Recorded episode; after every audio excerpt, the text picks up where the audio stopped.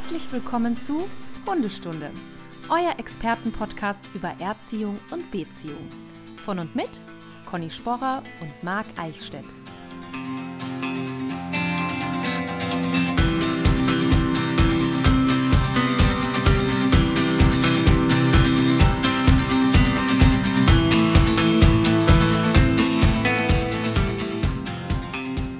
Conny, einen wunderschönen guten Morgen, aber ich bin so leicht müde. Wie geht's dir?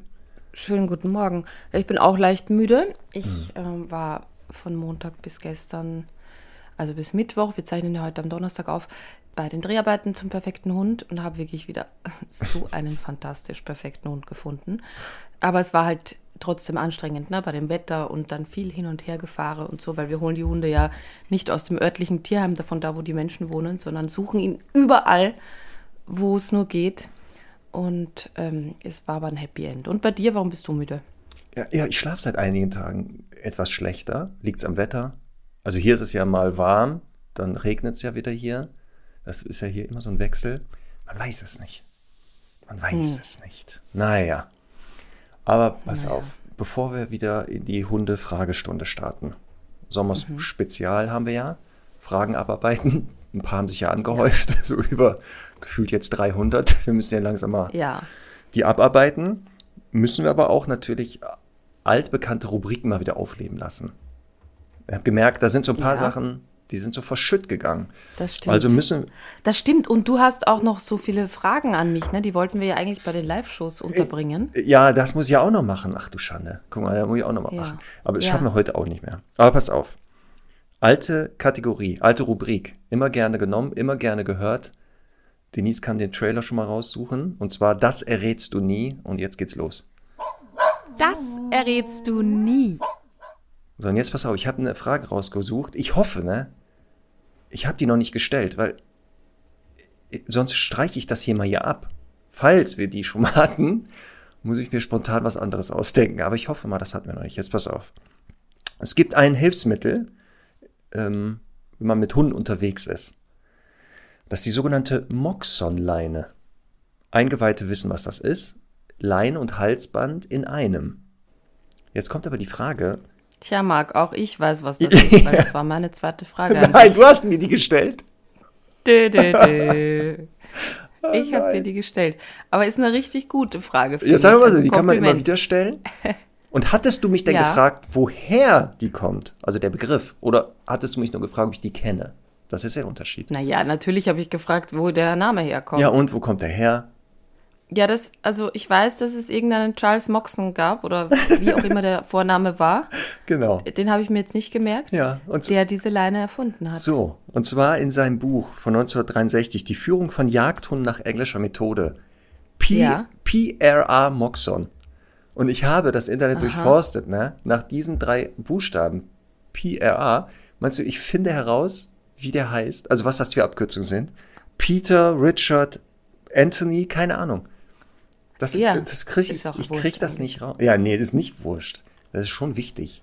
Warum hat der drei Vornamen? Ich habe nur zwei. Das würde mich jetzt interessieren, ob ich, als ich dir die Frage gestellt habe, ob ich den vollständigen Namen recherchiert habe. Das Ja. wird zu mir passen, weil ich bin dann immer so ein, Ja. kann ich mich reinfuchsen. Na gut, pass auf, dann haben wir das auch schon mal abgearbeitet. Dann kann ich dir jetzt endlich Toll, mal das ging schnell. dann abstreichen, hier, dass es schon mal war. Ich hatte das auch irgendwie im Gefühl, dass das schon mal sowas war. Naja, man weiß es nicht. Dann, ähm, Conny, Feedback zum Hund im Kino. Wir hatten Ja. ja eine Frage ähm, bezüglich Hund mit ins Kino nehmen und da Mhm. kamen einige Antworten. Und zwar, es gibt einige Kinos in Deutschland, ähm, wo man Hunde mitnehmen darf. Das ist schon mal Ja. sehr gut. Das ist sehr gut. Und dann gab es natürlich Tipps nochmal, ähm, Vorbereitung der Hunde fürs Kino. Weil wir gesagt haben, also Geräuschempfindlichkeit wäre nicht schlecht. Vielleicht so auch mal auf einer Decke liegen können, längere Zeit. Ähm, aber da kamen noch mal so einige Hinweise, dass man zu Hause zum Beispiel das üben kann, mit dem Fernseher immer so die Mhm. Lautstärke ab und zu steigern und dann auch je nach Genre, was man da guckt, dass man auch. Aber da würde ich mir auch gleich ein Soundsystem dann kaufen. ja, natürlich. Das Ne? Heimkino. Weil das ist schon was anderes, ob das aus dem Kästchen kommt oder von allen Ecken und Enden. Ich glaube auch, dass das einen Unterschied macht. Aber wie gesagt, es gibt Ja. da verschiedene Kinos, die da schon Vorreiter sind und wo man dann die Hunde mitnehmen darf. Also sehr gut. Vielleicht gehe ich auch mal ins Kino mit Hunden. Wer weiß. Das, ich finde das überhaupt interessant. Also es ist eh äh, traurig genug, aber es gibt so ein paar, äh, ich sage jetzt mal Felder, die so ein bisschen im Aussterben sind. Ne? ja. Und da fallen mir halt Kinos ein, weil natürlich eben das Streaming und so immer größer wird. Und der, der, der letzte Joker ist immer, dass die Leute, also dass man dann die Hunde mitnehmen darf. Das ist beim Golfen genauso. da sterben die ganzen Mitglieder weg. Und dann jetzt eröffnen halt immer mehr Golfplätze äh, für Hunde, Ja. ähm, damit man halt neue Zielgruppen erschließt und anspricht. Ja. Ja. Ja, ich- ich frage mich auch, warum nicht? Also wenn der Hund gut erzogen Natürlich. ist und das alles funktioniert, warum kann ich ihn nicht überall mitnehmen? Aber, ja, naja, ja, das ist halt genau das, weil ich bin gerade auch auf, auf Hotelsuche für August und ich, ich muss echt sagen, es gibt halt wirklich, also gerade da, wo ich suche, sehr, sehr viele, ähm, die keine Hunde erlauben, ne? Und jetzt mag meine Frage an dich. Jetzt, wenn du Hotelier wärst, ne? Ja. Würdest du Hunde erlauben? Nochmal, mit der Einschränkung, gut erzogen und äh, stubenrein, ja, warum nicht? Mhm. Ist doch super. Also du würdest das den Leuten dann auch glauben. Ja, also erstmal ja. Ich glaube ja immer an das Gute erstmal in den Menschen. Und dann, wenn jetzt zum Beispiel ein Gast sich vielleicht geirrt hat, dann kommt er auf so eine Spezialliste. Das heißt, wenn der nochmal bucht, dann ploppt die Liste auf, dann gibt es so einen Alarm, Alarm, Alarm. Und dann muss man gucken. Zweite Chance Okay. oder sagt man, oh, ausgebucht, tut mir leid. Geht nicht. Ist voll, ist schon voll. Und dann egal, was der sagt, oh, auch voll, ist Messe. Ah, da ist, weiß ich Ist nicht, da Messe. ist, äh, da ist, weiß ich nicht, hier, ähm, äh, Ja. ähm, Karneval, auch, oh, geht nicht. Nee, würde ich, Ja. würde ich machen. Ist doch super, guck mal, Okay. du kannst ganz verschiedene Hunde kennenlernen. Vor allem, wenn du da der Chef bist. Da würde ich ja, wenn ich weiß, da kommen Hunde, würde ich ja unten nur rumlungern, die Hunde abfa abfangen, durchwuscheln und so, voll gut. Hätte ich gar keinen Ja. eigenen Hund mehr. Wofür auch? Ist ja Quatsch. ist ja Hotelhund. Herrlich. Also ich sehe du nicht, ne? Dein Hotel wäre hundelos. Ja, weiß ich nicht. Nee, aber also ich natürlich jetzt nicht wegen der Hunde, sondern einfach, weil, weil ich glaube, dass, dass man, dass es unter Umständen schon schwierig ist. Also gerade so in Feriendestinationen, wo die Leute dann so in totalem Urlaubsmut sind und sich denken, ja, der Hund darf dann bestimmt eh alles und so. Ja, aha. Schwierig. Also ich, ich habe mich noch nicht festgelegt, aber Ja, wahrscheinlich würde ich auch so einen Kriterienkatalog auf die, auf die Homepage geben. obwohl was du jetzt sagst, Sodass gerade- jeder sich denkt, oh, das ist mir. Aber was du sagst, stimmt. Feriengefühl, Urlaubsgefühl. Ich schalte jetzt hier ab. Ja. Ich, ich bin jetzt Ja. hier einfach mal Mensch. Das, ja, leider bei Hunden sehe ich das dann auch, dass die Leute denken, wir sind ja hier im Urlaub, da kann er ja machen, was der will. Ja. Ja, da müsste Ja. man nochmal genauer ran. Ich habe jetzt auch einen Artikel letztens wieder gelesen über ein Hotel irgendwo in Bayern, das wirklich nur Mhm. für Hundeleute gedacht ist. Da kannst du dann hin und dann ist da Wellnessprogramm und mit Training kannst du dann dazu buchen und so. Mhm. Das ist natürlich dann, das würde ich nicht, also da würde ich nicht hinfahren. Das sagt ihr jetzt schon. Ja. Also nur ja, Hundeleute? Ja, Nee. ja. Also ich, ich weiß es nicht. Ich habe schon ein paar Mal auch, ich war in so, so, so artigen Hotels und ich habe schon erlebt, dass dann da schon auch Leute hinfahren, die so ein bisschen, also nicht so die kompletten Anarchisten. Und pff, ich weiß es nicht. Also ich war zum Beispiel einmal in äh, Italien, da gibt es ein paar Hundestrände bei uns. Also gibt es so die, die fünf typischen Orte, wo man halt hinfährt. Ich glaube, ich war in, nee, ich war in Kauale. Und äh, da, war, da war eben der Hundestrand und da hatte ich Semmel relativ frisch. Und da habe ich halt gedacht, oh Gott, wie wird das werden? Also teilweise gibt es sogar Strände, wo so kleine Zäunchen um die, um die Betten und die Liegen sind. Aber ähm, das war halt total entspannt, weil wirklich, also die, die Leute haben sich, hatten alle so ein Bewusstsein für, wir behalten die Hunde bei uns. Dann geht man halt alle 30 Minuten mal mit dem Hund zum Wasser. Äh, der planscht dort, dann ist er halt wieder ein bisschen abgekühlt, dann legt er sich unter die Liege und dann wiederholt man das in dem Rhythmus. Also es war wirklich total in Ordnung. Weiß man nicht. Ja, Mal schauen. ja. Vielleicht ändert sich das ja auch noch im Alter. Dass ich dann sage, boah, voll geil, Hundehotel, sofort, da fahre ich jetzt hin. Und mit, ja, mit ich, 30 weiß, ich wüsste anderen jetzt auch nicht, was ich dort machen soll, ne? Also ich, ich wüsste jetzt überhaupt nicht, was ich, warum ich jetzt speziell in ein Hundehotel fahren sollte. Ja. Weil wenn ich jetzt wandern gehen will oder so, dann fahre ich halt in ein Hotel, die Hunde erlauben Ja. und gut ist. Pass auf, Naja. dann ein Phänomen ist mir aufgefallen. Weil Mhm. Das ja, habe ich irgendwo gehört, dass manche Menschen, die Podcasts hören, während sie Mhm. den Podcast hören, mit den Podcastern aber sprechen. Also da wird irgendwas erzählt und dann wird das kommentiert oder da wird dann gesagt, nein, du spinnst ja wohl. Kennst du das, Conny? Ich, ich kenne das von, wenn ich Sprachnachrichten abhöre, die ich ja sowieso nicht so gern mag, ähm, dann, keine Ahnung, dann, äh, dann erzählt mir irgendjemand was und ich denke so, also ich nicht denke das nicht, ne, sondern ich sage, mm, ja, ja, absolut. Genau. Absolut, das kenne ich. Aus dem kenne ich das, ja. Dann habe ich so überlegt, ich habe mich auch mal erwischt bei einigen Podcasts, dass ich das, als wenn ich da mitsitze, einfach kommentiere und, Ja. und denen dann sage, Ja. wie ich das sehe. Und hier der Aufruf an die Stundis. Habt ihr das auch, wenn ihr Conny und mir lauscht? Dass ihr jetzt zum Beispiel jetzt in dem Moment sagt, ja, stimmt, mache ich auch. Da ist aber niemand, der das hören kann. Also wir hören es ja leider nicht und es ist auch kein anderes Lebewesen, außer dem Hund oder den Hunden. Die sind ja gerade anwesend, die sind ja immer dabei. Das würde mich echt mal interessieren. Schreibt uns das mal. Vielleicht auch so eine Sache, die im Alter kommt. Ich Ja, das wäre jetzt eine Frage. Also gibt es da ein bestimmtes Muster oder so? Aber schreibt uns mal an podcast.hundestunde.live, ob ihr auch mit uns redet, während ihr uns, ob ihr uns zustimmt, widersprecht oder so. Das würde mich echt interessieren. Das ist doch spannend, oder? Aber pass auf, Marc, apropos Alter, ne? Mhm. Ähm, wir waren, ich glaube, in Hamburg bei unserer Live-Tour Ja. und haben da tatsächlich einen Stundi gehabt, die mit ihrer Mama da war. Die hat uns geschrieben auf Insta. Und die Mama ist 79 Jahre alt, sieht aber überhaupt nicht so aus. Schöne Grüße. ähm, und die, äh, ja, ich weiß jetzt nicht mehr, ach, Elena hat geschrieben, sie hat sich gefragt, obwohl ihre Mama der älteste Stundi ist, mit 79. Auch spannende Also, Frage. Stundis, wer bietet mehr? Auch spannende Frage. Genau. ne? Der älteste Stundi. cool. Das ist nicht schlecht.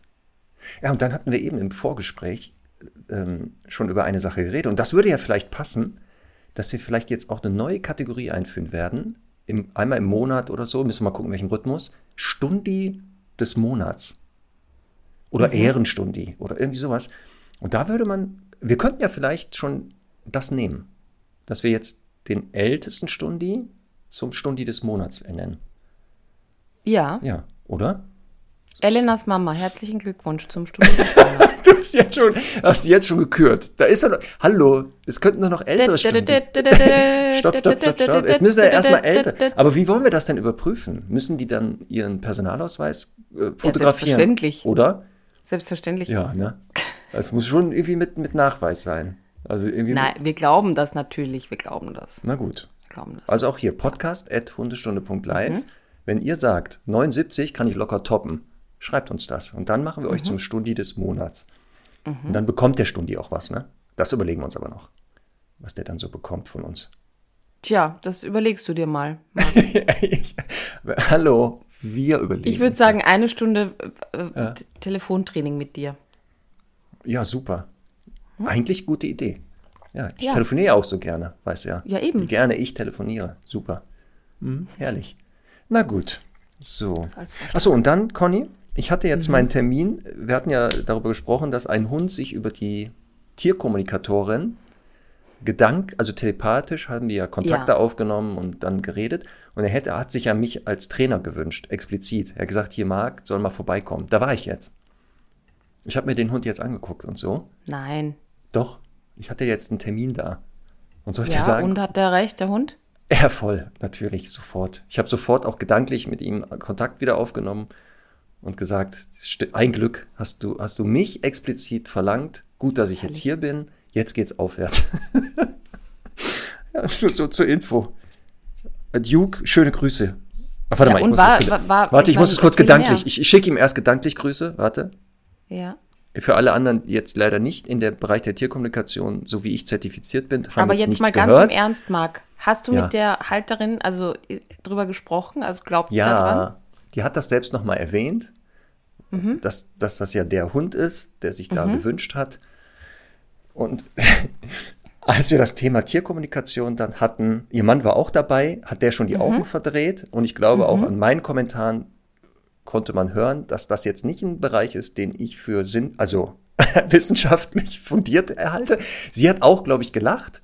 Sie fand das jetzt auch so, aber sie hat auch gesagt, der Leidensdruck war so hoch. Sie hätte, sie hat alles gemacht. Sie hat irgendwann alles gemacht. Ja. Sie hatte ja drei, vier Trainer und so. Und sag ja. Ja, und wenn wie man bei uns sagt, na, wenn es nichts hilft, dann schaut's nichts. So, habe ich ja auch gesagt. Ja. War ja, Ja. jetzt, also hat ja geholfen irgendwie. Ich bin da. Also, nochmal. Also falls andere Hunde jetzt zuhören, ähm, dann gerne mir Gedankenpost schicken an mark.gedanken.de. weiß ich nicht. Ja, wie macht man? Ich weiß das doch auch nicht. So, jetzt aber jetzt, jetzt gehen wir in die Vollen hier. Komm, Ge- genug. Gehen wir in die Vollen. Jetzt gehen wir in die Vollen. Wir fangen Fängst an. du an oder soll ich Wir fangen anfangen? gerne an. Pass auf. Maria ist eine Frage, die ist schon ein bisschen älter. Ja. Aber Maria hatte folgende Frage. Mhm. Unsere fast zweijährige Hündin, eine deutsch-kurzer Boxermischung, kann sich niemand vorstellen, Bild folgt, schnüffelt sich manchmal an Stellen so fest, dass man meinen könnte, sie ist in einem anderen Universum. Absolut nicht ansprechbar, Leckerli, auch das Superleckerli direkt vor der Nase gehalten, bringt nichts. Das Leckerli neben sie auf den Boden werfen, damit sie eventuell von dem Geräusch und dem Kullern vom Geruch abgelenkt wird, ist ebenfalls erfolglos. Manchmal kann man nichts, was nicht anders und muss von der Stelle, weg, da lässt sie sich komplett über den Boden ziehen, nach ein paar Metern ist alles wieder super. Habt ihr Tipps, wie wir sie da wieder ansprechen und zurückholen können, oder muss man das einfach durchstehen? Klammer auf, nach fünf Minuten habe ich mal das Warten aufgegeben, Klammer zu. okay, also fünf Minuten stehen bleiben in der Hoffnung, äh, dass die Hündin aufhört zu schnüffeln, hat wohl auch nicht funktioniert. Jetzt kommst du. Also ich finde das mit dem, die, die Idee mit diesem, dass man einen taktilen Reiz setzt mit Futter, Ja. eigentlich nicht schlecht. Ich würde dann nur so einen halben Kilo Sack Trockenfutter mitnehmen ja. und einfach es regnen lassen. Nein. Also du meinst, die Anzahl der Leckerchen, eins war zu wenig. Einfach erhöhen. Einfach mal die Anzahl erhöhen, in der Hoffnung, Ja. dass dann was passiert. Genau. Was wäre denn noch Ja. so? Was könnte man denn Marc. noch machen? Ja, sag. Also, ein paar Gedanken dazu. Ne?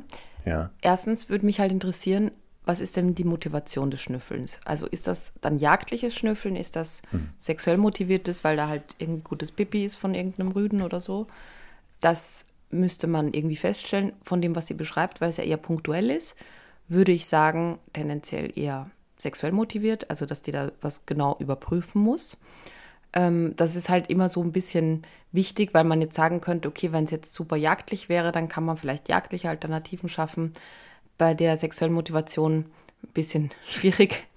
Wir haben doch, wir haben doch mal was Tolles erfunden, ne? Haben wir nicht mal, Ja, äh, wie hieß das denn? etliche Ideen. Die habe ich ja noch nicht Auf umgesetzt. jeden Fall mal gesehen. so U- Urin. Doch, das. Urin, genau. Urin to go. Also in so einem Schwamm, glaube ich, hatten wir. Oder so ein, so Ja, ein ja, ja, Zerstäuber, genau, genau, genau. dass man Aber alternativ auch das, ist jetzt nutzen kann. ha- ein bisschen unernst. Also um Ja. jetzt da auf die Frage zurückzukommen.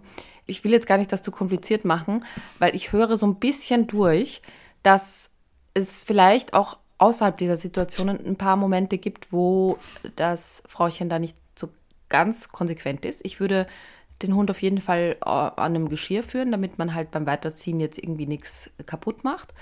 Und die Frage ist, ist dieser Mensch, also ist es wirklich so, dass dieser Mensch auch ganz klar definiert, wir bleiben nur stehen, wenn ich stehen bleibe, was ja immer so streng klingt, ne? aber die Idee ist halt, man verlässt das Haus, man geht von mir aus 150 Meter bis zur geeigneten Pipi-Stelle und dort sagt man dem Hund, jetzt darfst du dich da ein bisschen bewegen, ein bisschen schnüffeln, auch von mir aus ein bisschen fest schnüffeln, äh, dich lösen und dann, wenn der Mensch das entscheidet, wird wieder weitergegangen. Und dann ist halt die Frage, wie kommt es denn dazu, dass überhaupt Frau, wie, wie ist ihr Name nochmal? Äh, Maria. Maria. Wie kommt es denn dazu, dass Maria, ähm, dass, es, dass sie sich festsaugen kann? Also ne, an diesen Stellen. Ähm, weil es wirkt halt ein bisschen so, als ob sie da nicht ganz klar und konsequent wäre, dass sie das eben diese, diese Schnüffelstellen und Lösestellen ihr zuweist, sondern dass das halt zwischendurch auch einfach passiert. Und das wiederum suggeriert dem Hund, und das ist ja auch eine wirklich im wahrsten Sinne des Wortes kräftige Mischung, das suggeriert dem Hund halt, ja, aber, aber wenn ich mich da festsaugen kann, dann mache ich das erstmal und dann bleibe ich da auch. Und ab und zu funktioniert es ja und ab und zu nicht. Also deswegen würde ich wirklich ganz stark darauf achten, dass sie, wenn sie unterwegs ist, wirklich diese Pausestellen, sage ich jetzt mal, aktiv zuweist und sonst wirklich weitergeht. Also ich kenne das ähm, so von, von Semmel mit, mit dem Joggen zum Beispiel. Meine Mama geht auch ab und zu joggen mit ihr und die hat dann ja so viel Mitleid, wenn sie dann doch da nochmal irgendwie stehen bleiben will und schnüffelt und so und denkt, die muss ja unbedingt. Ähm, und bei mir ist das Joggen halt überhaupt kein Problem, weil ich nehme sie einfach mit. Und bei ihr ne, hat sie halt gelernt, okay, ich kann aber zwischendurch immer wieder stehen bleiben, überhaupt kein Problem. Und das, äh, das ist halt einfach so ein bisschen so eine Regel- und Strukturfrage. Ansonsten würde mir noch einfallen, dass man halt wirklich das Anschauen aus schwierigen Situationen einfach nochmal ganz intensiv übt. Also sprich sowieso ein zum Beispiel Schausignal ähm, etabliert aus also ablenkungsfreien Situationen. Der Hund guckt einfach irgendwie weg. Ich sag schau und dann kriegt er eine Belohnung dafür. Und das würde ich so ganz krass steigern. Bis hin zu, der Hund frisst etwas oder der Hund ist, keine Ahnung, mit an so einer Leckmatte, wo er so ein bisschen was zu tun hat. Und wenn ich schau sage, dann gibt es ganz kurz eine noch geilere Belohnung und dann darf er wieder weitermachen. Ich glaube, dass das durchaus auch helfen kann und diese Schau bringt mich ja dann dazu, dass ich zumindest das Schnüffeln kurz unterbrechen kann, dann weitergehen kann und dem Hund dann doch was Besseres anbiete. Was halt schade ist, und das wird ja auch der Grund sein, warum die Hündin sich so festsaugt, dass es quasi immer so eine Diskussion ist. Und das ist halt bei allen Dingen, die für Hunde so viel Sinn machen und für uns Menschen nicht. Egal, ob es jetzt irgendwas vom Boden fressen ist oder jagen gehen oder ähm, eben äh, dann zum Beispiel so ein Festschnüffeln der Mensch sagt halt, du darfst das nicht und es gibt dann halt überhaupt keine Alternative für den Hund und der wird das das nächste Mal umso schneller oder umso intensiver machen, weil er sagt, ich muss das jetzt genießen und ausnutzen im Moment. Und deswegen ist halt so wahnsinnig wichtig, eine Alternative zu finden. Also in dem Fall dann zum Beispiel, sie schaut her, prima, und dann würde ich sie halt, keine Ahnung, mit einer Leberwursttube wegführen und damit belohnen. Irgend so eine Alternative in der, in der Form schaffen. Ja. Oder also, die Pocket Pussy mitnehmen. Das so haben wir das genannt. Kannst du dich erinnern? ja. ja, aber da, die wäre ja eher für Rüden geeignet. Obwohl, wenn ja, sie da an Hündin Also ich glaube, meine ursprüngliche Idee war ja, genau. es Pocket Pissy zu nennen. Pocket weil dann Pissy ist auch besser. Ja. ja. ja weil das, das andere, glaube ich, aufpassen. Sein. Das äh, habe ich schon mal gesagt. Ne? Auf Raststätten, an Autobahnraststätten und so, da hängen immer so Automaten, aber nicht Zigarettenautomaten auf den äh, Urin. Orten der Männer. Ich, also ich kann dir gar nicht sagen, was gerade bei mir für Bilder entstehen. Ich Soll ich das also, mal fotografieren und dir schicken, was da für Sachen verkauft werden in so einem Automaten? Also, das weiß ich doch, ich bin doch auch oft auf Radstätten. aber vielleicht nicht in den Männerkabinen, vielleicht ist das dann Ja, ich kann dir das mal abfotografieren. Da kannst du mal, Ach deswegen so. Pocket Pussy gibt ja, schon leider. Nein, Die nennt auf. sich Travel Pussy, aber dann. Ich, ich, ich, sag dir, ich sag dir was. Du kennst doch diese Schuhreinigungssets, ne? Wo ja. so ein, sagen wir jetzt, ja, so ein Schwämmchen. Dose ist wie so eine Creme. Ja. ja. Und die, da ist ein Schwamm. Die Creme das genau, und da ist ein auf. Schwämmchen dran. Und diese Creme ist aber versetzt mit Pheromonen aus dem Urin. Und da gibt es natürlich zwei Sorten, Rüde Hündin. Genau. Ja? Und das haben wir gesagt, genau. Und dann hält man und, die alternativ und, dahin. Ist doch und, cool. Aber pass auf, wir müssen dann in dieser Firma, müssen wir dann so, so, so Studenten akquirieren, die so Abstriche entnehmen an diesen, an diesen ganzen typischen Magierstellen. Mit da so ein großer Pudel. Und Conny, es geht noch weiter. Es gibt dann, also nicht nur ähm, Hündin oder Rüde, sondern zum Beispiel Pudeldame, oder, Ach, das ähm, ist auch geil. Weißt du, da kann man das, das auch. Ist fürs Marketing ist das natürlich super, weil ja, natürlich. kann man schöne Produktdesigns machen. Ja, super, oder? Hier, ist doch klasse. Weil also dann, falls, dann glauben falls jemand die Pudelleute nämlich sicher, mein Hund reagiert auf, auf Pudelurin nochmal viel deutlicher. Falls jetzt jemand sagt, so. er hat mehrere Millionen über, wir würden das Start-up mitgründen. Also ja. sofort, wir beraten da sehr gerne. Und schau so mal, jetzt. diese ganzen Beruhigungspheromone, die kannst du ja auch äh, künstlich ja. herstellen. Also wieso sollte das nicht gehen? Wir müssen das irgendwie da ja, brauchen wir, also wir brauchen noch irgendwie so einen so Chemiker im Team. Ja, kriegen wir locker hin. Auch hier, weil es ein Stundi da äh, das nötige Fachwissen hat, sofort melden. Mhm. Podcast at hundestunde.live, ab geht's. So, also Maria. Signale haben wir gehört. Schau, Signal weiter aufbauen. Also dem Hund beibringen, wenn der das Signal weiterhört, wird weitergegangen. Ähm, ich würde auch gucken, dass die ähm, Hündin auf den Spaziergang irgendwo mal stehen bleiben und da wirklich sagen, hier gebe ich dir auch die Chance, hier kann die jetzt schnüffeln mit einem neuen Signal und dann lasse ich die auch da schnüffeln und dann bin ich aber auch bereit, fünf bis zehn Minuten zu stehen. Mhm. Und dann sage ich irgendwann weiter ähm, und mehr brauchen wir da gar nichts zu sagen. Mhm. Ist schon super. Ist schon super. So, Hello, schön euch zu sehen. Frage. Bei einem Rudel, also Frage aus Köln übrigens, bei einem Rudel von drei bis vier Hunden unterschiedlichster Art, wie bringe ich die beim Spaziergang hinter mich, sodass alle geordnet hinter mir bleiben? Tja, jetzt kommst du. Sie hat, was nochmal, wie viele Hunde war das? Drei bis vier. Drei bis vier. Sie will spazieren und möchte jetzt. Drei hattest du ja auch mal bestimmt, oder? Ja, Ich habe äh, eine Zeit lang mit drei Hunden parallel gelebt. So, und das, Ja. das Ziel ist jetzt, ein Signal aufbauen, was heißt, geh hinter. Also sie sollen hinter ihr gehen. Ja, sie schreibt halt, wie bringe ich die beim Spaziergang hinter mich, sodass alle geordnet hinter mir bleiben. Ist jetzt die Frage, ob das jetzt nur temporär ist oder während des ganzen Spaziergangs. Ja. Also wir können ja mal von dem Fall ausgehen, äh, äh, kurzfristig immer nur. Dann würde ich ähm, mit den Hunden einzeln trainieren, das Signal an die Seite kommen entweder. Also sie kommen an die Seite, damit sind sie ja quasi fast hinter mir. Das wäre, könnte man tun. Oder wirklich ein Signal aufbauen, dass die nicht neben mir sind, sondern hinter mir sich befinden.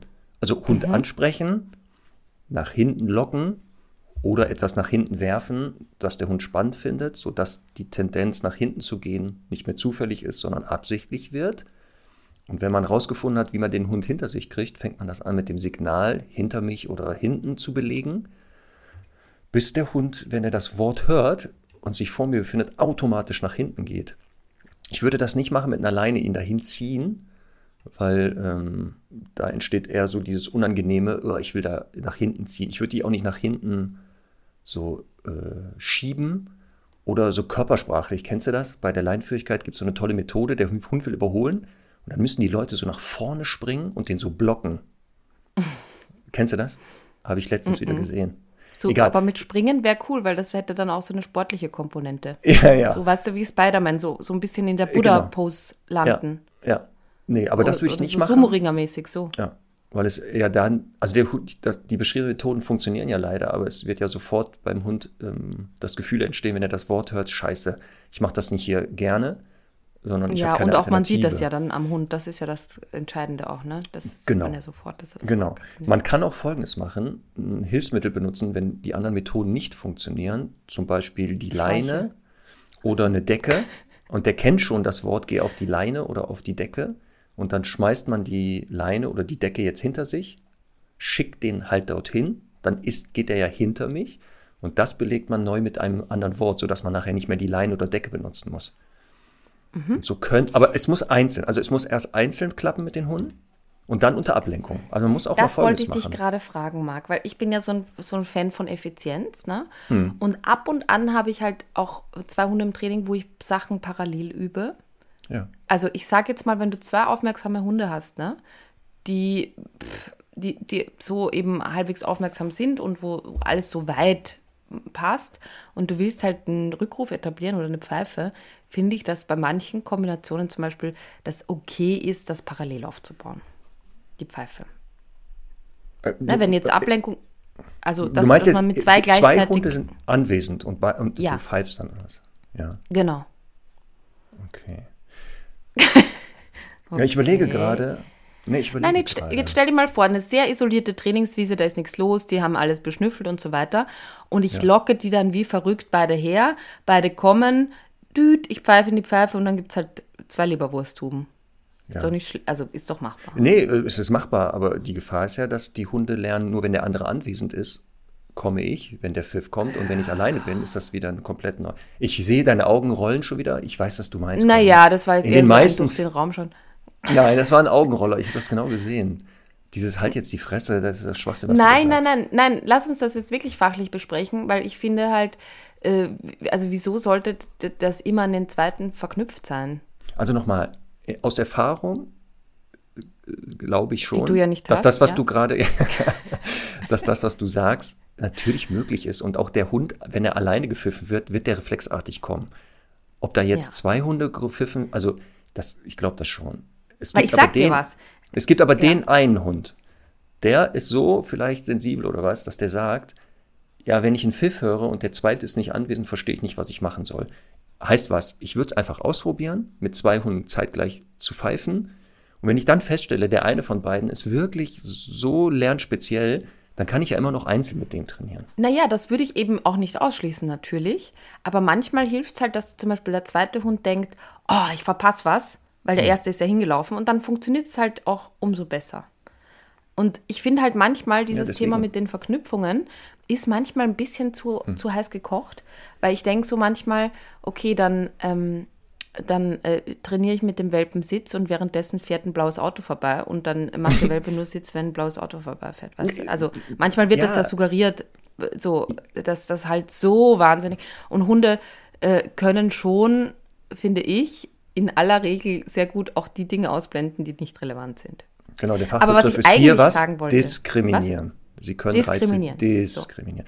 Und du hast Aber recht. nicht böse gemeint, ne? Das ist ganz Nein, nein, nein, nein, nein. Das ist ein wissenschaftlicher Begriff und zwar zwischen Ja. zwei ähnlichen Reizen unterscheiden zu lernen. Mhm. Also zu sagen, beide sind blau, aber der eine ist auch noch groß dabei. Und damit ist nicht Ja. die Farbe entscheidend. Aber nochmal, du weißt doch durch unsere Tätigkeit, dass manchmal Leute zu uns kommen, die wirklich verzweifeln und sagen, warum tut er das? Und dann kann das wirklich an solchen ganz Kleinigkeiten mal gelegen haben.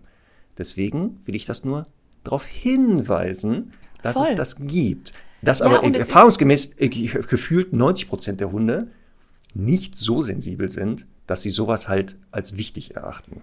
Also ich will es jetzt auch nicht, also ich will es jetzt fachlich wirklich mit dir diskutieren, weil Ja. es ist ja dann zum Beispiel so, dass, dass also viele Menschen ja kommen und sagen, also ganz viele ja kommen und sagen, der macht das nur, wenn ich Leckerlis dabei habe.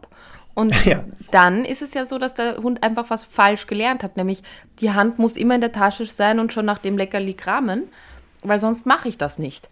Ja, und, und zum Beispiel, und das sind ja die Sachen, die, das ist ja auch eine Fehlverknüpfung im Prinzip, die der Hund so gelernt hat. Aber ich glaube, man könnte es vielleicht runterbrechen. Also sag gern, wenn du es anders siehst. Hm. Ähm, man könnte es runterbrechen auf die Dinge, die halt dann für den Hund wichtig sind. Die, die könnte er falsch lernen, weil das Futter, also die, die, die Hm. Hand in der Tasche beim Futter ist sehr wichtig für die Motivation. Ob Ja. das blaue Auto vorbeifährt, ist nicht wichtig. Ja, ich glaube, es kann schon sein, dass je nachdem, um was es geht, also welche Motivation dahinter steht, wie wichtig das Gelernte jetzt ist, dass die mal feiner auf Sachen achten oder weniger und andere Sachen ausblenden. Ähm, das will ich ja nicht absprechen. Aber genau, Wiederum sind Verknüpfungen bei Angst auch so, dass es halt total unwichtig sein kann, dass, ähm, keine Ahnung, irgendwie das passiert ist. Und da sind die aber so ein bisschen die Synapsen offener für, für irgendwelche Reize, die dann dazukommen. Vielleicht, genau, vielleicht das, was du sagst, alles, was überlebenswichtig ist. Also wir haben ja beim Lernen das, ähm, die, die verschiedenen Lernhintergründe und alles, was überlebenswichtig ist. Vielleicht ist es da auch für die Hunde wichtig, rauszufiltern, welche Reize wirklich damit zu tun haben, um in Zukunft zu sagen, wenn die nichts damit zu tun haben, kann ich die ausblenden. Wenn die aber damit was zu tun haben, muss ich die sehr schnell wahrnehmen, weil das gefährlich oder überlebenswichtig war. Und bei allem anderen, also fakultatives Lernen haben wir ja ähm, und ähm, da Obligatorisches. dem- Das Obligatorische und beim Fakultativen kann es ja sein, dass der Hund sagt, ja, ob das jetzt da ein blaues Auto im Hintergrund war und ich da nicht drauf geachtet habe, der, der Effekt ist derselbe. Könnte sein. Ausschließen weiß ich nicht. War jetzt weit ausgeholt, weil was ich dich eigentlich fragen wollte zu dieser Frage Ja. von unserem Stundi aus Köln. Ähm, denkst du, dass es machbar ist, wenn ich jetzt sage, diese drei, vier Hunde sind relativ gut ansprechbar, ne? Und ich nehme dann, je nach Anzahl der Hunden, der, der Hunden, der Hunde, drei, vier Kekse in die Hand, Ja. mache die aufmerksam, werfe die Kekse hinter mich, sodass die die suchen. Jetzt vorausgesetzt, Alle- sie sind nicht futteraggressiv miteinander. Ja. Jetzt verknüpfe ich einfach diese Geste und sag, also äh, äh, zeig denen das, werf's hinter mich, sag, während die hinter mich laufen, hinter mich. Ja. Ja. Und Ja. irgendwann nach dem 30. Mal lasse ich die Kekse weg Hm. und mache nur noch diese Handgeste. Ja, dann, ich glaube schon, Die dass Frage, du wie die diese, dann Ab- ja, die bleiben halt, Abkürzung, ich glaube schon, dass du die Abkürzung, also wenn du das so wie jetzt beschrieben machst, dass du dir das Einzeltraining wahrscheinlich sparen kannst. Vorausgesetzt, genau, die sind alle an Futter interessiert, du kannst gut werfen, genau, und die bringen sich dann nicht gegenseitig um. Ja, und da Frage wäre ist, es ja, und da wäre es ja jetzt auch egal, ob sie es mit den anderen verknüpfen, weil der Stundi ja sagt, ich bin ja immer mit denen unterwegs und Genau, ich will die alle hinter genau. mich bringen. Das heißt, hier wäre ja, selbst wenn die sagen, nur wenn die anderen drei dabei sind, ist das Signal hinter mir das, wäre ja völlig egal. Wenn sie alleine unterwegs ist, mit einem der Hunde oder nur mit zweien, und sie dann hinter mich sagt, glaube ich aber auch, sie werden es machen. Ich, das werden Glaube die ich auch, unabhängig davon glaube ich machen. eben auch. Also ich glaube, man müsste dann, um sie da bleiben zu lassen, dann immer wieder, also quasi da, darauf achten, dass der, der fertig ist mit dem Keks, wieder einen Keks nach hinten bekommt, wieder einen Keks nach hinten bekommt. Und dann könnte man sagen, ich überlege gerade, ist das dann ein zweites, ja, es ist eigentlich ein zweites Signal. Das eine ist, kommt alle hinter mich und das andere ist, bleib hinter mir. Und aus meiner Sicht, wenn man bleib so definiert, wie ich das immer mache, dann müsste bleib eigentlich auch funktionieren, dass, dass man das, dass man das äh, dafür etabliert. Also quasi nochmal sagen, ich werfe einen Keks nach hinten, bleib, prima, bleib, prima, bleib hinten. Und dann aber, sehr wichtig finde ich, ganz aktiv ein Auflösesignal schaffen, dass der Hund so diesen, diesen Unterschied erkennen kann, diskriminieren kann. Ja. Ja, klar, du musst ja eh gucken, was heißt denn hinter? Also, was soll das bedeuten? Hinter Ja. mich gehen und dann darf der sich wieder frei bewegen, hinter mir gehen, dort bleiben. Soll der stehen, sitzend, liegen? Das sollte natürlich vorher mal überlegt werden, weil ja nur das dann belohnt wird. Und natürlich würde ich gucken, hinter mir oder was auch immer, heißt jetzt nicht kurz hinter mich gehen und dann wieder weggehen. Also ich bin da schon Fan Genau. zu sagen, das Signal ist so lange gültig, bis ich es auflöse. Und egal, ob da Aber- ein Hund kommt oder so. Ja. Aber wenn wir das zum Beispiel mit dem Deckentraining vergleichen, ist ja auch wichtig, dass wir nicht alles gleichzeitig etablieren, sondern dass erstmal, das bei der Decke ist ja auch das erstmal das Hinschicken, Lauf, Hinschicken, Lauf, Hinschicken, Lauf. Und dann, also ich mache das zumindest so, und dann würde ich erst halt ein Bleib dort dazufügen. Also das finde ich, find Kommt ich auf den wichtig, Hund an. der Hund da. Ähnlich ja, wie du natürlich. das sagst. Bei einigen Hunden kannst du ja direkt machen mit hinschicken und bleiben, sogar in einer Mhm. Position. Bei anderen ist es ja schon schwierig genug, den nur hinzuschicken. Also da wäre schon der zweite Schritt ja noch komplizierter. Mhm. Und ähm, das würde ich immer abhängig von den Hunden machen. Ja, Jo. wie immer im Leben, ne? So, So. Genau. so haben wir es. So, pass auf, Conny. Selina, in unserer äh, Liste ist das die Frage 267, falls du parallel mitlesen möchtest. Hallo ihr zwei, erst einmal ein riesen Dankeschön für euren Podcast. Ich höre mit großer Begeisterung jede Folge und freue mich wöchentlich auf die neuen Aufzeichnungen. Jetzt aufpassen, und deswegen musst du auch mitlesen. Übrigens bin ich auch ein großer Fan von Marks Witzen. Das habe ich mir nicht ausgedacht, das kannst du selber nochmal nachschauen. Ja, aber Nun lange gesucht, bis du eine Mail gefunden hast. ja. Ich habe den Filter eingeschaltet, wo einfach Marks Witze gut ist. Das- Nun zu meiner Frage. Ich beschäftige meine siebenjährige Havaneser Hündin mit vielen Such- und Apportierspielen, Fährten, Hetzen und so weiter, meistens so über den Tag verteilt in zwei bis drei Einheiten. Ich bin mir nie sicher, wie lange pro Tag ich sie dann auf ihre Liegestelle schicken soll und wie viel sie von ihrer freien Zeit, in der sie nicht beschäftigt wird, frei herumlaufen darf. Gibt es hierfür einen Richtwert, Prozente, Stunden? Vielen Dank für eure Antwort und liebe Grüße, Selina. Ich denke halt. Wie ist die Formel, Conny? Größe mal Ja, die- Gewicht die- zum ach so, Quadrat? ich- oder? Ach so, ja, ja, wir hatten doch eine. Wofür war die nochmal, die ja, ich weiß das nicht mehr. Wir hatten verschiedenste ich, für verschiedene Sachen schon. Ja, Ich weiß es auch wäre so nicht mehr. schön, ne? Es wäre so schön, wenn das so mö möglich wäre. Ja. Ähm, Also gibt es jetzt hier eine, eine, eine vorgeschriebene Zeit, wo der Hund sich nicht frei bewegen darf tagsüber, wenn er nicht beschäftigt wird? es ist halt mal wieder die Antwort je nach Hund.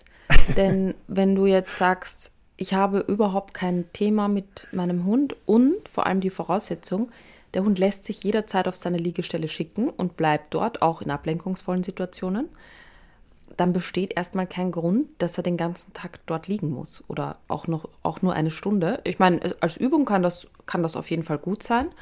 Wenn du jetzt allerdings einen Hund hast, der dir sonst sehr viel hinterherläuft, sehr kontrolletti-mäßig ist, nicht zur Ruhe kommen kann, ähm, vielleicht, keine Ahnung, ein bisschen territorial ist sonst und sich zu, vor die Türe legt, ähm, Tendenzen hat, äh, jagen zu gehen, was auch immer der Grund ist, dann macht das natürlich schon Sinn. Und dann würde ich das, äh, dann würde ich das natürlich auch intensiv so machen.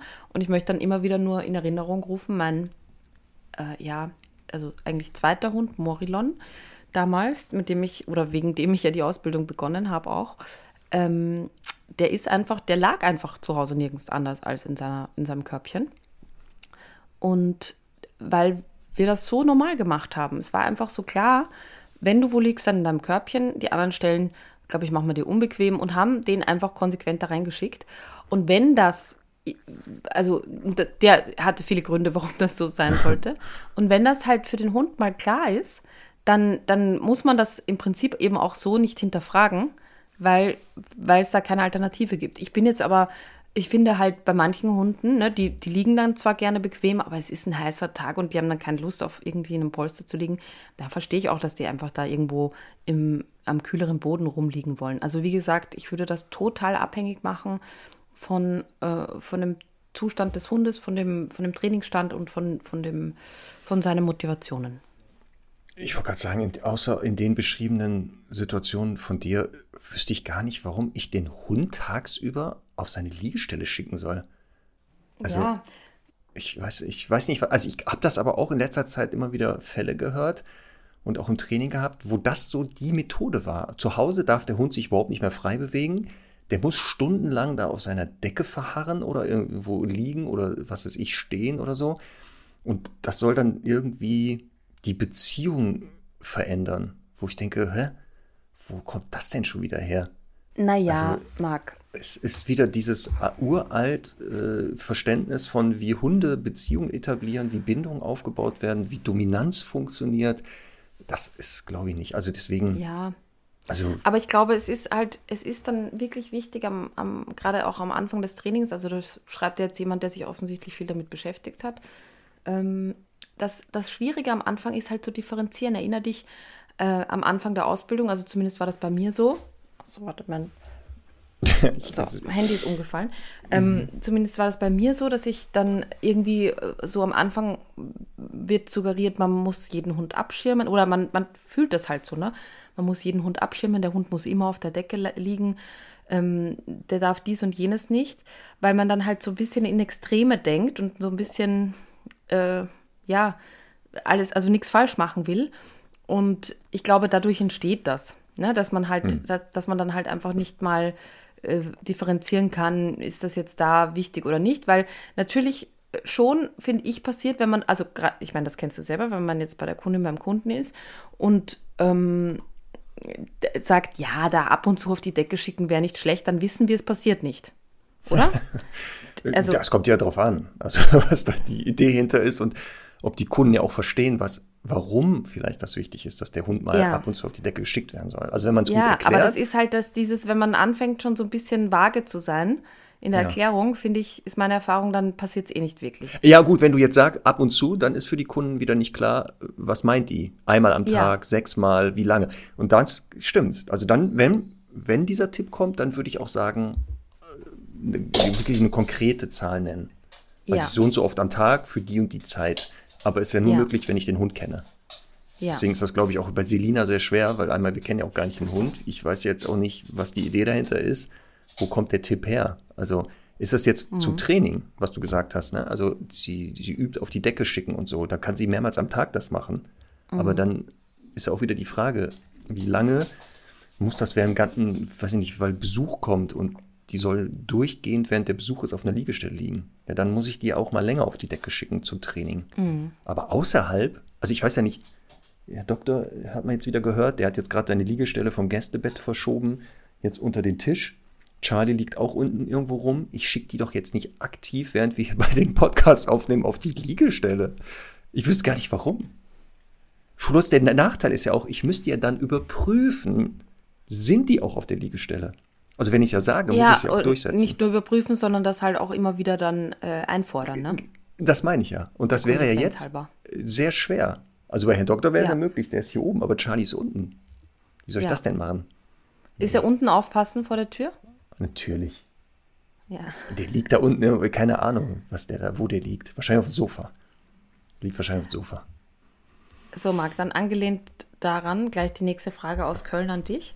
Ja. Wir haben zwei Hunde, ein Westi und ein Mischling aus Korfu. Der Westi ist sechs Jahre alt, der Mischling ist vier Jahre alt. Sobald der Westi etwas hört oder sieht, alarmiert er dem Großen, Klammer durchrufen oder losrennen. Sehr gut. Also alarmiert er dem Großen durchrufen oder losrennen. Ja. Wie gewöhnen wir ihm dieses Schicken ab? Ja, Da kannst du nicht. jetzt selbst äh, dir selbst aussuchen, wer der Rüde und wer die Hündin ist, ne? Ja, ich, soll ich jetzt mal raten? Die Hündin schickt Ja. und der Rüde lässt sich natürlich schicken. Ja. Ja, herrlich. Ja. ja, wie gewöhnt man? Ja, indem man, also die Hündin hört irgendetwas und jetzt kann sie ja Der nur zwei Westi hört etwas Genau, und der alarmiert hört. Großen. Genau. Jetzt gibt es ja nur zwei Gründe für das Alarmieren. Entweder es kommt aus einer territorialen Komponente, also sie sieht eine potenzielle Gefahr für das Territorium, ist aber selber äh, hat keinen? Bock auf Verteidigen. Nein, nein, nein, nein, sie hat kein, sie ist da nicht so geeignet und schickt den, den Rüden, Mhm. was auch biologisch die Arbeitsteilung oft ist bei Hunden. Einer ist verantwortlich für Sicherheit, das sind eher die Rüden. Oder es kommt aus einer, sie fühlt sich bedroht, also nicht sie Mhm. fühlt das, das Territorium, dann wäre es aus einer Selbstschutzmotivation. Heißt also, wenn sie eher selbstschutzmotiviert ist, müsste man mal gucken, wie man sie sicherer macht bei diesen Reizen. Ähm, und trotzdem aber, solange sie noch auf diese Reize mit Unsicherheit reagiert und alarmiert, selber gucken gehen. Hatten wir in der Folge Hund im Garten. Also eine Zeit lang, auch wenn sie den Rüden schickt, selber gucken gehen. In der Hoffnung, dass die merkt, mache ich schon selber, brauchst den Rüden gar nicht mehr schicken. Wenn es eine territoriale Komponente ist, da wäre jetzt zum Beispiel die Liegestellen spannend. Das stimmt, da, da wäre zum Beispiel spannend. Ja. Zum Beispiel beide Hunde alleine im Garten, da ist ja schon mal der Anfängerfehler hoch 10. Da darf ich mich gar nicht wundern, das kriege ich auch nicht weg. Wenn mhm. die zu Hause sind, dann würde ich auch mal gucken, ob sie da, wo sie sich aufhält tagsüber, nicht vielleicht aus Versehen das Gefühl hat, sie müsste da das Territorium abscannen. Ähm, aber auch hier gilt wieder, wenn sie eine Bedrohung wahrnimmt fürs Territorium, handeln die Leute. Also aktiv hingehen, selber gucken. Ich würde den Rüden auch noch mitrennen lassen am Anfang, weil es kann sein, dass wenn der ja sieht, dass ich mich drum kümmere, schon sagt, wir brauchen ja gar nicht gehen, ist ja voll cool. Also da kann die mich auch nicht mehr schicken. Ich glaube, das ist das, was er helfen wird. Also selber gucken, Verantwortung übernehmen, abchecken und dann mal schauen, was passiert. Man muss das aber echt ne, ne, mal so eine Woche, zwei konsequent machen. Und nicht nach dreimal sagen, ja, das hört aber nicht auf. Jetzt bin ich schon dreimal Kurten gegangen, die wufft ja immer noch. Ah ja, mhm. wichtig ist nicht nur aufs Bellen reagieren, sondern schon aufs Wuffen. Also die Vorstufe mhm. des alarmierenden Bellens. Das heißt, auch wenn man es schon sieht, die spitzt die Ohren, einmal gucken kurz. Das wäre so jetzt meine Idee und mehr würde ich da noch gar nicht machen. Ja. Oder? Hast naja. du auch, warte mal, du hattest auch, wenn du mehr Hunde hattest, aber immer gleichgeschlechtliche, ne? Oder hattest du auch mal gegengeschlechtliche? Ja, ich hatte auch gegengeschlechtliche.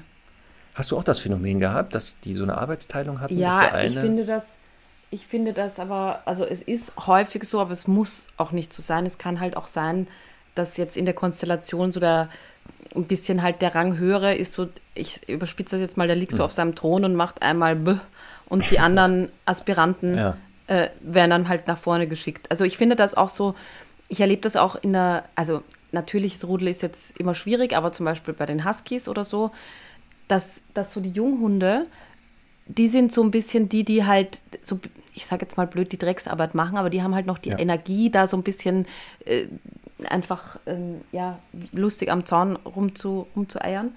Ähm, und die Älteren dann oft nicht so. Ähm, also ich, ich würde es gar nicht so unbedingt auf Geschlechter runterbrechen. Aber was, was mir halt, also ich, was ich noch halt sehr, sehr wichtig finde, ist, dass man halt in solchen Situationen immer eher an dem Auslöser arbeitet und nicht ja. äh, an dem, der, der das ausführt dann, sondern wenn der Nein. Auslöser halt, wie du sagst, ne, eine gute Liegestelle hm. hat und da einfach entspannter ist damit, dann verändert sich da halt viel, viel einfacher was. Ja. Hm. Aber was du gerade sagst, ist genau, das ist nicht nur an den Geschlechtsabhängig, sondern ich sehe das genauso. Dass so junge Hunde, wenn die in einer Gruppe sind, die mhm. müssen sich meistens noch beweisen. Die schießen mhm. massiver nach vorne, mhm. auch bei Hundekontakten, wenn es da Stress ja. gibt. Die in der ersten Reihe, sofort in die erste Reihe, wenn sie ja. wissen, sie haben die Erwachsenen ja. dabei. Und das ist sehr spannend. Aber das ist ja auch, kennen wir ja alle noch, ne? Wenn man so in der Sturm- und Drangphase ist, muss man auch mal ausprobieren ein bisschen. Ja, so als Sehr Praktikant gut. total fleißig sein. Ne? ja, natürlich. Punkte sammeln, dem Chef zeigen, guck mal, ich war auch mit dabei. Ich habe ja, hier auch genau. mitgemacht. so. so, Frage 80. Und zwar ist das Maike. Mhm. Äh, die Frage, ich gehe regelmäßig mit den Hunden aus dem Tierheim Gassi. Sie werden mit Halsband und kurzer Leine maximal drei Meter rausgegeben. Einige ziehen wirklich arg. Das ist einerseits für mich anstrengend und andererseits sollen die Hunde natürlich auch lernen, dass sowas doof ist. Nun kann ich ja nicht zwischen Halsband und Geschirr wechseln, aber auch nicht den ganzen Spaziergang Leinführigkeit üben. Sie sollen ja auch schnuppern und es wäre auch viel zu anstrengend. Klar, Leinführigkeit kann ich unter Signal setzen, aber es geht mir um die Zeit, die, die nicht Leinführigkeit geübt wird. Gibt es eine Möglichkeit, das irgendwie entspannter hinzubekommen? Wenn nicht, ich kann damit grundsätzlich klarkommen, wollte aber gerne eure Meinung hören. Ich hoffe, ich konnte genug erklären, was ich meine. Herzliche Grüße und macht weiter so. Hast du verstanden? nicht ganz verstanden. Also sie geht Gassi, da werden die Hunde, die haben dann ein Halsband und eine Leine, die ist maximal drei Meter. Mhm. Und wir wissen das, dass die Hunde im Tierheim natürlich, wenn die dann aus den Zwängern kommen, dann haben die richtig Dampf, dann Ach wollen so, sie die geht da, im Tierheim Gassi, das habe ich irgendwie überhört. Genau. Okay. Und dann ziehen die, dann ziehen die ja. Das ist für sie ja natürlich nicht so schön und die Hunde sind jetzt auch nicht Ja. so entspannt dabei. Jetzt möchte sie wissen, also sie kann ja nicht zwischen Halsband und Geschirr wechseln. Manchmal kann ja der Tipp sein, am Halsband Leinführigkeit, am Geschirr lässt man das Ja. nochmal alles laufen. Ja. Jetzt sagt sie ja, aber sie kann ja jetzt, weil das Halsband drauf ist, das nicht machen, den Wechsel. Jetzt will sie den ganzen Spaziergang nicht Leinenführigkeit üben, weil die ja, genau, die sieht jetzt mal aus dem Zwinger raus. Und jetzt sollen die auch mal ihre Bedürfnisse befriedigen können. Ähm, sie könnte natürlich die ganze Zeit Leinenführigkeit machen, aber gibt es nicht eine Möglichkeit, das irgendwie alles entspannter hinzubekommen? Und hast du, äh, liest du raus, wie die Pflicht ist, die Hunde da zu führen? Also müssen die am Geschirr und Halsband oder so? Weil oft Also die werden einem so- Halsband rausgegeben.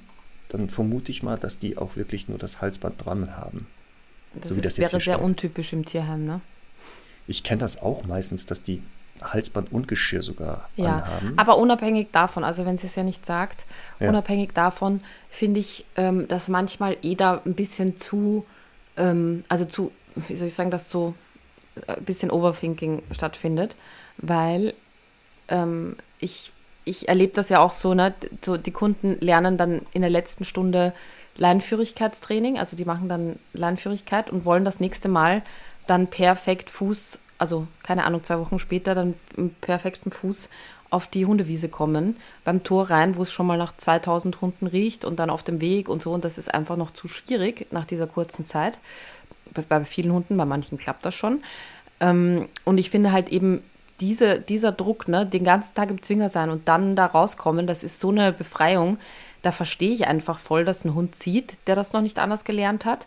Und da, da würde ich jetzt die erste Zeit äh, überhaupt nicht streng sein. Dann kommt der noch dazu, dass der ja auch wahrscheinlich mit anderen Menschen Gassi geht. Also sie nicht die Einzige ist, die da Regeln aufstellt.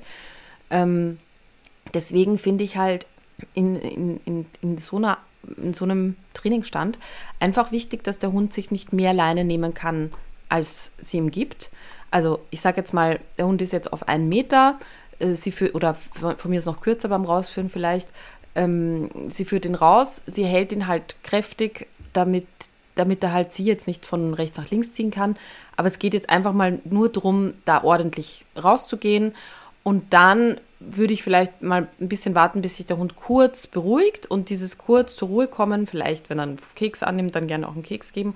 Und dann würde ich aktiv sagen, lauf und dann darf er auch mal für mich, ähm, also an einer Position, wo das in Ordnung ist, mal fünf Minuten einfach ein bisschen schnüffeln, ein bisschen sich auch in die Leine hängen, aber eben nicht so in die Leine hängen, dass er voll zieht und sie deswegen zwei Schritte mitkommt. Also das finde ich, muss man trotzdem, da muss man trotzdem noch genau bleiben und äh, klar sind manche Hunde halt zu stark, wo das nicht so leicht geht, aber dann würde ich ihnen halt auch weniger Leine geben. Und wenn der Hund dann, ich weiß nicht, wie lange sie halt Zeit haben, wenn sie eine halbe Stunde Zeit haben, dann würde ich halt sagen, nach zehn Minuten, je nach Hund und Energielevel und so, kann man halt auch mal ein paar Übungen machen. Und vielleicht jetzt nicht mit Leinenführigkeit anfangen, sondern mal mit Bleib. Also ich finde ja immer, sage ich immer wieder, dass Leinenführigkeit für mich so ein Bleib in äh, Bewegung ist. Und äh, deswegen vielleicht nicht mit, dem, mit der zu schweren Übung anfangen, sondern erstmal mit Sitz, Bleib und ein bisschen Impulskontrolle, äh, kleine Übungen machen, damit man den Hund mal aufmerksam kriegt und dann langsam in die Lernführigkeit übergehen. Und dann halt natürlich auch wieder auflösen und, äh, und, und ganz klar eben das Signal trennen. Aber äh, wichtig ist halt, äh, es muss jetzt nicht irgendwie gekennzeichnet sein durch Ziehen und Geschirr und Halsbandwechsel, sondern in dem Fall würde ich es dann einfach durch ein verbales Signal verändern und fertig. Ist ja eh so eine Sondersituation. Gassigeher im Tierheim, ähm, da gibt es keine so richtig oder falsch. Also das entscheiden oft die Tierheime ja auch, was die sagen schon die Gassigehern, was die dürfen oder was die machen können oder sollen. Ja. Und ich war auch mal eine Zeit Gassigeher in einem Tierheim und da war die ganz klare Ansage, einfach mit den Hunden da die Strecken abgehen und wenn die ziehen, die einfach ziehen lassen. Ja. Weil das, es gibt aber auch Tierheime, wo ja parallel trainiert wird, auch wo die Gassigeher mit den Hunden trainieren. Und da das Thema Leinführigkeit wahrscheinlich dann auch mal Thema ist, da könnte man natürlich sagen, in so einem Fall, auch während des Spaziergangs, kann man mal auf Leinführigkeit bestehen. Aber ich sehe das hier auch als grenzwertigen Fall, weil wirklich die Hunde, wenn die da zwei, drei Stunden im Zwinger waren, äh, dann äh, würde ich auch sagen, weißt du was, äh, da würde ich jetzt noch nicht auf Leinführigkeit bestehen am Anfang Ja. und eher so handeln wie du, also über irgendwelche Ausnahmesituation kreieren oder den Hund versuchen, irgendwie anders da abzulenken. Ähm, und nicht mehr echt mir und ihnen den Stress antun. Wenn das jetzt aber so ist, dass Ja. der wirklich sehr massiv zieht, also entweder dann Hunde sich lieber aussuchen, wo das nicht so ist, oder hier könnte man ja auch mit dem Tier mal sprechen, ob man da nicht parallel mal üben kann oder ein Hilfsmittel einsetzen kann, ähm, was das Ziehen vielleicht ein bisschen ja, nicht so anstrengend macht für alle Beteiligten. Genau. Das könnte man auch noch machen. Aber ansonsten wüsste ich jetzt auch nicht. Also die Unterscheidung wird eh schwer für den Hund. Ja. Das ist, glaube ich, auch. Weiß ich nicht. Aber warst du schon mal Gassi gehen im Tierheim? Eigentlich? Nee, war ich noch nie. Ähm, ich war aber oft schon mit Tierhunden natürlich irgendwie Hm. unterwegs. Und ich, also zuletzt zum Beispiel denke ich, da sitzt ein ganz toller äh, Schäferhund in Tierheim Nürnberg. Hm. Ich glaube Nürnberg, ja. Ähm, und mit dem war ich halt draußen, der hat so viel Power und das war wirklich für mich so ein richtig körperlicher Akt, da mit dem auf die Wiese zu kommen. Es war so, ich war richtig durchgeschwitzt nachher. Und dann habe ich aber mit dem trainiert und ich fand es so toll, äh, weil die, die, die, die äh, Trainerin, Pflegerin dort hat mit dem schon so gut Impulskontrolle geübt, also wo, wo ich auch gesehen habe, so auch die kleinen Details richtig beachtet. Also, wo man sagt, du machst ja jetzt nicht alles an dem Hund kaputt, aber er kann halt nicht alles auf einmal lernen. Und äh, nur weil er auch in seinem Auslauf dann vielleicht ein bisschen leinführig gehen kann, heißt das ja nicht, dass er in der, durch die Zwingereien oder da im Tierheim schon super laufen kann. Deswegen, da ist halt wieder super viel Geduld gefragt, ja. Okay, Maike. Also es gibt hier keine so jetzt äh, umfassende Antwort. Sondern hier Nee. würde ich genau nochmal mit dem Tierheim wirklich nochmal reden, ob man da nicht parallel mit dem Leinführigkeit üben kann auf dem Gelände. Und da vielleicht halt dann sagt, da trainiere ich mit dem Halsband und draußen Geschirr oder sowas, um mal zu Ja. gucken, ob das dann eine Übergangslösung sein kann. Und ansonsten, also pff, würde ich auch sagen, lass dich einfach ziehen. Also so Ja. ätzend das auch ist vielleicht, aber man tut, glaube ich, dem Hund auch da und sich keinen Gefallen sonst. Ja. Sehr schön. Schaffen wir noch eine? Conny? Eine Scha warte mal, wie viel Eine- haben wir denn schon? Ja, eine schnelle, komm. Ja, gut. Eine schnelle aus Köln wieder. Ja, nehmen wir Ja. doch die. Hat es Vorteile, einen besonders langen oder kurzen Namen zu wählen in puncto Erlernbarkeit und Unterscheidbarkeit? Das ist jetzt eine ernste jetzt Frage, ne? du. Die hast du Jetzt jetzt nicht geschrieben, oder? Nee. Also, ich glaube nicht, dass die Länge des Namens Einfluss hat. Weil jetzt stell dir mal vor, du rufst den Hund nach seinem vollständigen Zwingernamen zum Beispiel. Ja, das das, also nochmal, ich gl glaube nicht und aus Erfahrung, dass die Länge des Namens Einfluss hat, wie schnell oder gut der Hund das lernt. Da gab es Sagt auch Mann, irgendwo eine halbseidene, halbseidene Studie, das war keine echte, wo auch angeblich bestimmte, ich weiß nicht mehr, wie das war, wenn da Vokale mehr drin waren oder Konsonanten, ich weiß das nicht mehr, dann reagieren die Hunde besser darauf. Ich weiß das nicht mehr, wie das war. Aber das war so mistig, dass ich es nicht mal mehr weiß. Ich, ich sage nein, die Länge ist egal. Ja, natürlich, wenn du jetzt rufst, Bertha vom, äh, weiß ich nicht, so und so, ja, das natürlich, b- bis du das ausgesprochen hast, der Hund wahrscheinlich dann schon wieder hinter dem nächsten Knick verschwunden ist. Aber trotzdem, nein, die Länge des Namens, ich glaube auch, wie viele Vokale und Konsonanten drin sind, hat keinen Einfluss darauf, ob der den schneller lernt. Das, das ist jetzt die Frage gewesen, ne? ob der den schneller lernt. Erlernbarkeit und Unterscheidbarkeit. Ich nehme an Unterscheidbarkeit zu anderen Hundenamen, ne, die man ruft. Ja gut, wenn das jetzt ähnliche Namen sind, dann ist das natürlich cleverer, einen anderen zu nehmen. Also wenn da, weiß ich nicht, drei Hunde schon rumrennen, die ähnliche Namen haben, würde ich natürlich meinen Hund einen anderen geben. Dann kann ich dem, aber das hatten wir eben wieder, diskriminieren kann der Hund, ja, er kann ähnliche Reize unterscheiden lernen. Frage ist nur, muss, muss er das? Also Ja. habe ich da Bock drauf? Ähm, und deswegen, also schneller lernen, nein. Ob er es leichter unterscheiden kann, ja, wenn die Namen sehr weit auseinander sind, natürlich kann er das schneller unterscheiden. Aber hier ist das auch wieder wie mit der Pfeife. Also, wenn einige sagen, ja, ich, wenn die Pfeife, wenn ich die verliere, muss ich genau dieselbe wieder kaufen. Da Sonst hätte ich Ihnen noch mal eine Frage an die, Ja. Stundis. Ja, Also und da ist das es gibt so- ja diese ACME-Pfeifen mit den unterschiedlichen Genau. Frequenzen.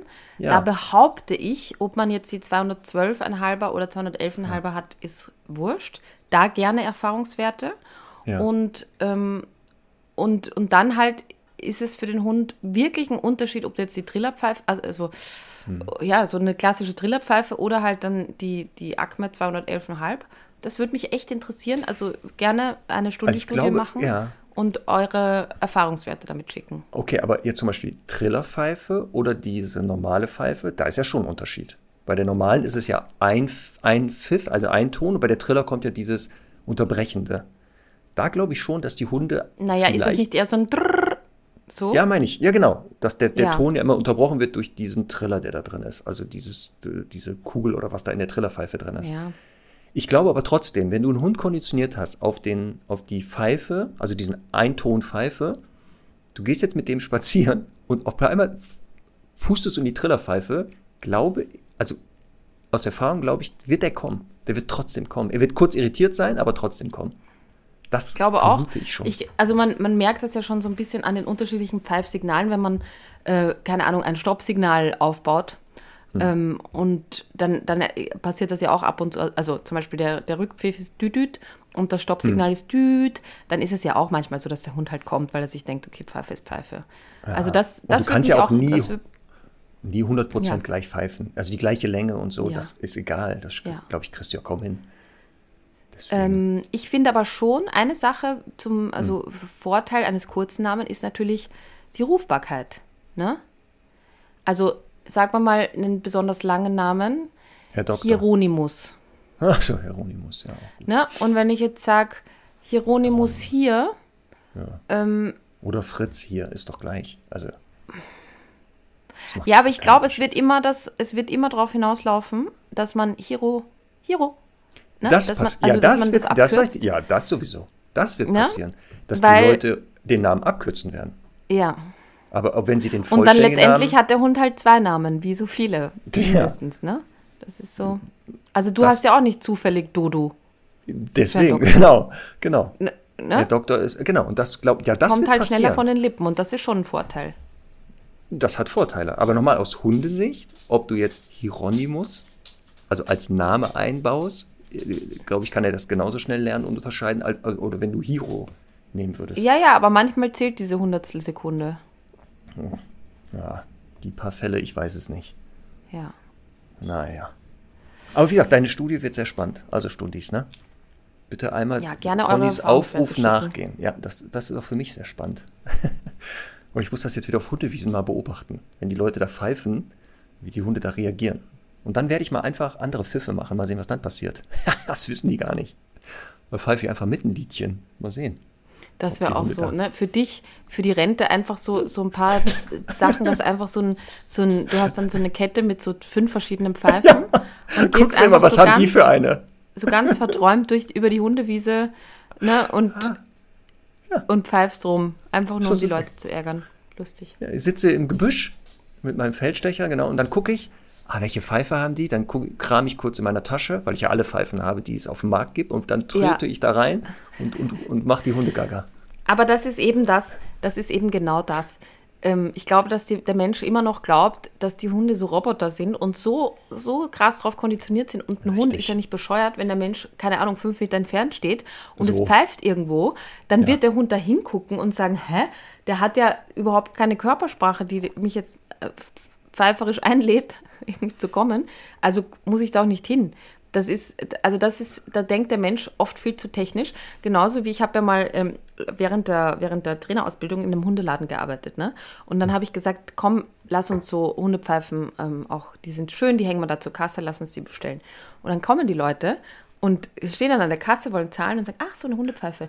Funktioniert das? Das war wirklich, das war die häufigste Frage. Funktioniert das? Und ähm, das ist halt, äh, das, das, das, da, da sind so viele Komponenten. Also es hat schon sehr, sehr viel mit Beziehung auch zu tun. Ne? Der Hund, ähm, also das war ja lustig auch bei Herrn Doktor in Köln. Ne? Da haben, haben wir ja den, den Moment gehabt, dass dein Ton vom Mikro hinter ihm in der Monitorbox rauskam. Und äh, du hast ihn gerufen und er schaut dich an und denkt sich, hä? Du stehst ja da vorne, wieso rufst du mich von hinten? Also es war so richtig ganz viele Fragezeichen über ihm, die aufgegangen sind. Und äh, da, daran sieht man ja, dass einfach da viel zusammenspielt. Ja. Das ist, was du gesagt hast, am Ende nochmal ganz wichtig. Die Hunde sind nicht ganz doof. Und die, also, ja, doch, ein paar sind vielleicht jetzt nicht so clever. Da kann das vielleicht passieren, dass die dann auch dahin laufen, wo sie das Geräusch hören. Aber wenn sie den Menschen doch sehen, dass er nicht da steht, wo das Geräusch herkommt, es kann natürlich reflexartig sein, dass der kurz ansetzt, aber dann feststellt, stopp, das kann doch gar nicht mein Mensch gewesen sein, der steht doch gar nicht Ja. in der Richtung, der steht doch hinter mir. Deswegen. Also genau, ich glaube auch, das wird oft unterschätzt. Das wird sehr Ja. unterschätzt.